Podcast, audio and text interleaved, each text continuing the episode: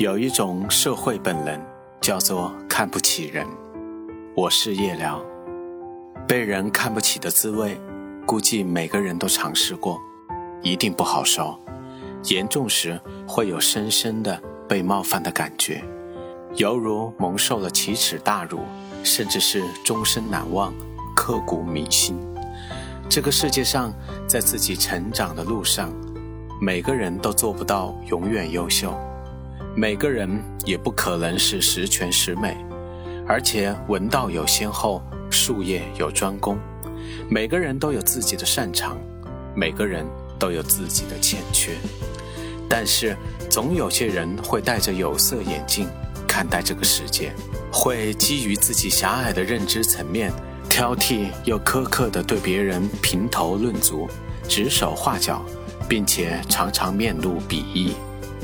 复旦大学教授陈果说：“有一种社会的本能，就叫看不起人。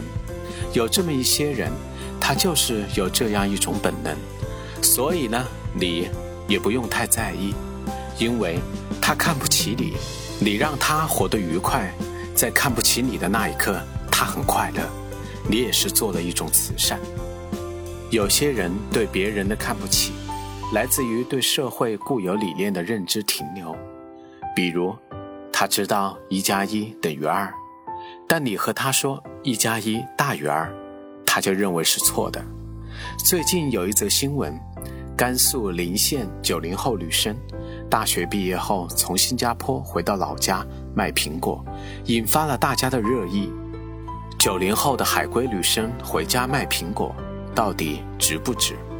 一定是有很多人认为不值得的，因为他们觉得卖苹果这项职业太过于普通，太过于没有技术含量，而应该从事更加光鲜的职业才符合年轻海归的人设。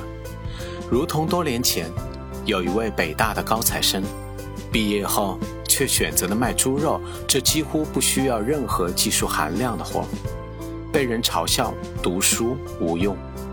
甚至有人觉得他给北大丢了脸，抹了黑，但十六年后，他却靠卖猪肉拥有了十八亿身家，还给母校捐了九个亿，算是回敬了那些当初看不起他卖猪肉的人。前有北大毕业生卖猪肉，现在有女海归在电商卖苹果，生活的本质就是努力奋斗。好好的过自己的生活，而不是去在意别人的目光。只要充满希望，就如同握着一把直面惨淡人生的利剑，最终定能找到属于自己的人生之路。陈道明曾说：“山上的人不要瞧不起山下的人，因为终有一天他们会上山取代你；上山的人也不要瞧不起下山的人，因为。”他们风光时，你还在山下。李白年轻时，面对前辈的轻视，曾豪迈地说出“大鹏一日同风起，扶摇直上九万里”。不屈己，不干人，笑傲权贵，如同李白的处世哲学一样。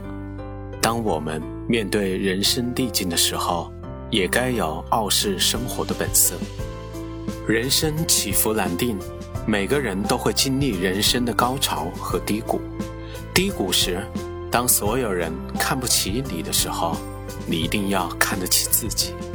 在站在人生的顶峰望尽风景的时候，也一定不要妄自菲薄。山下的人总有一天会取代你。愚蠢的人才会一直活在这个世界的攀比中，所以他们认为这个世界所有的事物都应该分出三六等。所以他们会有一种本能，叫做看不起人。我是夜聊，惊鸿人间，烟火身边。